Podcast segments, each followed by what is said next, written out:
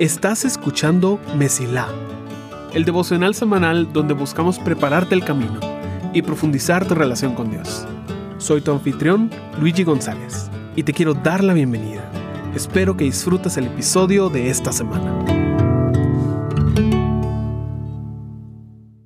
Bienvenido a la conclusión de nuestra serie titulada Bajo la Superficie. Este mes nos hemos dedicado a mejorar nuestro estudio de la palabra, a comprender ciertos principios que nos ayudan a hacer buenas preguntas a la hora de entender la palabra de Dios. Afirmamos y creemos de que la palabra de Dios no fue dada para que solo una élite la entienda. No fue puesta en nuestras manos simplemente para que sigamos la lectura mientras un experto nos explica lo que significa. Creemos que Dios nos ayuda a entender su palabra y que a veces toma un poco de esfuerzo, un poco de investigación y un poco de tiempo para comprender lo que Él nos está diciendo. Agradecemos por las personas que han estudiado y se preparan para exponerla, pero eso no significa que nosotros podemos evadir la responsabilidad que tenemos de estudiarla por nuestra cuenta. Esta es nuestra última semana en la cual estamos agarrando un pasaje que nos ayuda a ilustrar un principio para entender de mejor manera la Biblia. Ya pasamos en la primera semana por entender que todo versículo tiene un contexto. Y es al leer arriba y abajo ese versículo que muchas veces nuestras dudas se disipan y podemos entender lo que está diciendo. Que en lugar de llenar los espacios en blanco con nuestra imaginación o con nuestros prejuicios, nosotros podemos investigar y entender mejor. La segunda semana platicamos sobre cada versículo tiene una cultura. Y es entender que la Biblia fue escrita en un tiempo antiguo para nosotros. Sigue aplicando nuestras vidas de hoy, pero esa barrera es algo que tenemos que considerar, especialmente cuando sale a relucir cosas como el idioma o cosas como el lugar y tenemos que regresar un poco, investigar unos minutos para entender qué es lo que Dios nos está diciendo. La semana pasada hablamos de que cada versículo encaja con toda la Biblia, entendiendo de que no hay espacios donde Dios se contradiga a sí mismo. Y hay que tener en cuenta la narrativa de toda la Biblia para asegurarnos de que nuestra interpretación encaje con todo lo demás. De que si encontramos algo que contradice todo lo demás, lo más seguro es que nuestra interpretación sea la que le falte tiempo y esfuerzo. Con ese resumen ya hecho, te quiero invitar a que pasemos al último pasaje de esta serie. Hoy vamos a leer una parábola que se encuentra en Lucas 18, la parábola de la viuda y el juez injusto. Lucas capítulo 18 empieza así. Cierto día, Jesús les contó una historia a sus discípulos para mostrarles que siempre debían orar y nunca darse por vencidos. Había un juez en cierta ciudad, dijo, que no tenía temor de Dios ni se preocupaba por la gente. Una viuda de esta ciudad acudía a él repetidas veces para decirle, hágame justicia en este conflicto con mi enemigo.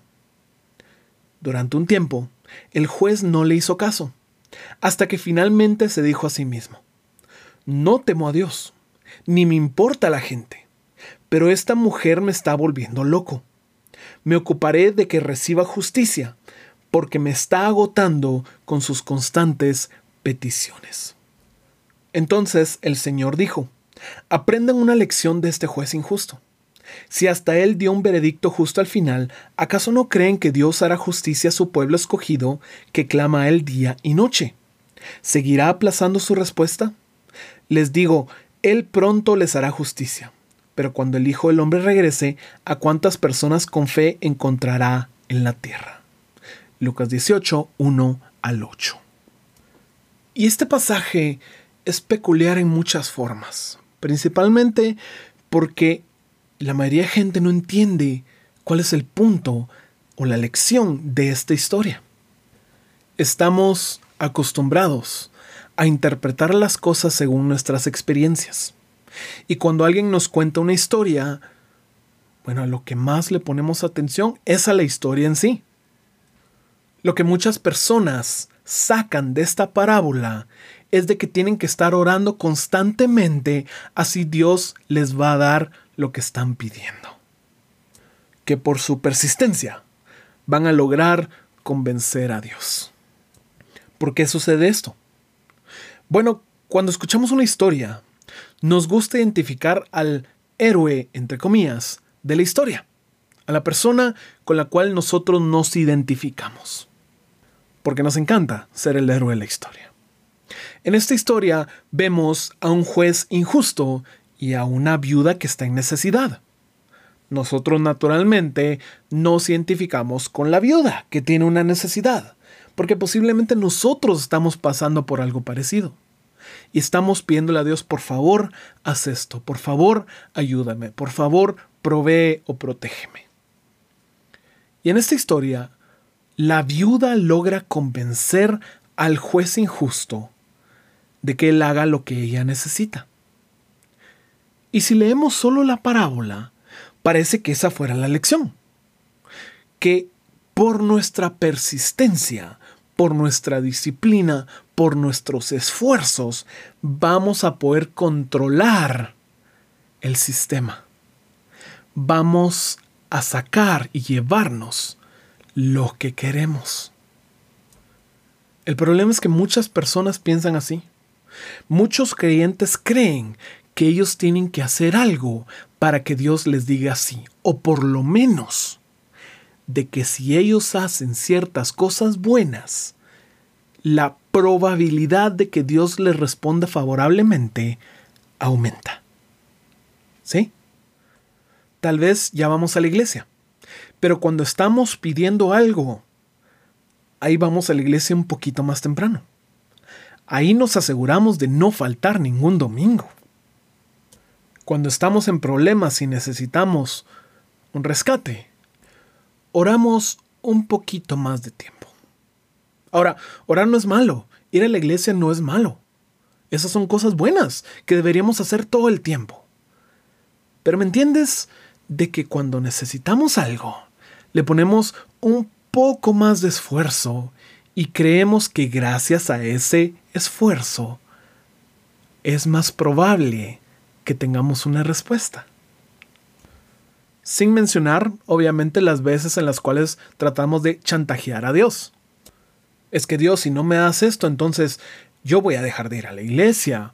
O mira, Dios, yo ahorita te estoy orando un montón y si tú no me lo das, pues voy a tener que dejar de hacerlo. O tal vez pensamos de que si oramos cierta cantidad, si ayunamos cierta cantidad, entonces tal vez no vamos a convencer a Dios, pero vamos a hacerlo un poquito más probable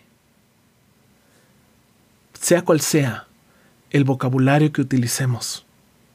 Tenemos una idea de que nosotros estamos convenciendo a Dios. Posiblemente viniendo de nuestras experiencias convenciendo a autoridades de algo. Tal vez a nuestros padres de que nos compren algo. Si yo saco buenas notas, entonces me van a llevar a comer, me van a comprar tal cosa. Tal vez es así con nuestros jefes diciendo, es que si trabajo extra, entonces voy a tener eso que quiero. Tal vez con nuestra pareja, diciendo, esta semana me va a portar muy bien para que entonces me diga que sí a X o Y. Somos expertos en querer convencer a otras personas. Pero el problema es este. ¿Realmente es cierto? ¿Realmente esto es lo que la parábola está enseñando? de que por tu esfuerzo vas a poder conseguir lo que tú estás pidiendo? Aquí te quiero enseñar un último principio, algo extremadamente crítico cuando leemos y queremos comprender algo de la Biblia. Ya vimos que todo versículo tiene un contexto. Ya vimos que todo versículo tiene una cultura. Ya vimos que todo versículo encaja con toda la Biblia. Pero hoy te quiero afirmar que todo versículo es importante. ¿Por qué te digo esto? Porque cuando leímos el pasaje, lo más seguro es que hayas dado importancia a la historia por encima de todo lo que está alrededor. Por ejemplo, ¿te recuerdas qué dice el primer versículo? Claro, nos dice de que Él está contando una historia, pero ¿te recuerdas por qué o para qué Él está contando? Versículo 1. Dice, cierto día Jesús les contó una historia a sus discípulos para mostrarles que siempre debían orar y nunca darse por vencidos. Este versículo no es solo adorno para la historia. Nos está dando cuál es el punto y cuál es el objetivo de esta historia. Nos está prometiendo algo nos está diciendo de que en esta historia va a haber algo que le va a permitir a los discípulos y por consecuencia a nosotros el poder estar orando constantemente. Aquí hay un secreto, un principio, una lección que nos va a ayudar a todos nosotros a no darnos por vencido. Y hasta ahorita parece apoyar la interpretación de que nosotros estamos convenciendo a Dios. Pero aquí está el versículo que quiero que le pongamos atención el primer versículo justo después de la historia. Versículo 6 dice, entonces el Señor dijo, aprendan una lección de este juez injusto. Alto, tiempo. ¿La historia no se trataba de la viuda? No, la viuda solo está aquí de paso. Nuestro enfoque tiene que estar en el juez. Y Jesús dice, tenemos que aprender algo del juez. Esto cambia completamente la interpretación. Porque si nosotros nos enfocamos en la mujer, entonces el mensaje es no se rindan porque van a conseguir lo que ustedes quieren. Pero si el enfoque es en el juez, ahí se pone interesante la cosa. Versículo 7, ponle mucha atención a esto. Dice, si hasta él dio un veredicto justo al final, ¿Acaso no creen que Dios hará justicia a su pueblo escogido que clama el día y noche? ¿Seguirá aplazando su respuesta? La lección de esta parábola no es nosotros tenemos que ser como la viuda, no es eso. La lección es de que Dios no es como el juez injusto. ¿Recuerdas lo que decía el primer versículo? que se los dijo para que ellos puedan estar orando constantemente y no darse por vencidos? Esta es la razón. La razón no es que la disciplina y la persistencia conquista todo. La razón es, Dios es bueno. Con Dios es más fácil que con alguien injusto. Si alguien que no nos ama, que no quiere nuestro bien, a quien no le importamos, termina actuando para nuestro bien, aunque sea difícil, cuán más fácil va a ser de que Dios nos dé cosas buenas, ya que Él sí quiere nuestro bien. Esta parábola no nos enseña que tenemos que prepararnos para la batalla que será la oración. Nos enseña esperanza, diciéndonos, Dios quiere cosas buenas para ti mucho más de lo que tú las quisieras para ti mismo. Dios es bueno, Dios es justo, Dios es un Padre que nos ama. Y esto cambia por completo la forma en la cual nosotros pedimos. Porque si alguna vez te ha tocado pedirle algo a alguien que no quiere, sabes que es tedioso, que es difícil, que es una batalla, que es una guerra, que tienes que persistir y buscar una forma de negociar para que también sea beneficio para la otra persona. Tienes que manipular, tienes que vencerlos para obtener lo que quieres. Y no es así con Dios. Dios no es como las personas, Dios no es como nuestros jefes, como nuestros padres, como nuestras parejas, como nuestros hijos. Él no está esperando que nosotros lo convenzamos. Él no cruza los brazos diciendo, a ver, dame tu mejor argumento a ver si te ganas esto que me estás pidiendo. Ese no es Dios. En contraste, Si alguna vez le hemos pedido algo a un amigo, a alguien que nos ama, a alguien que nos quiere dar cosas buenas, muchas veces nos encontramos con él. ¿Y por qué no me dijiste antes? Es bonito pedirle a alguien que sabemos que quiere nuestro bien. Es fácil, es energizante, es emocionante pedirle a alguien así. Y por lo tanto, así es como le pedimos a Dios. No tratando de convencerlo, sino sabiendo de que Él quiere nuestro bien por encima de lo que nosotros lo querramos. Que Él está más interesado en nuestra bendición que nosotros mismos. Esas son buenas noticias. Esa es una lección que vale la pena repetir y repetir y repetir para que todos la sepan. Que Dios es bueno, que Él es justo y que nuestra bendición, nuestra vida no depende de nuestra persistencia.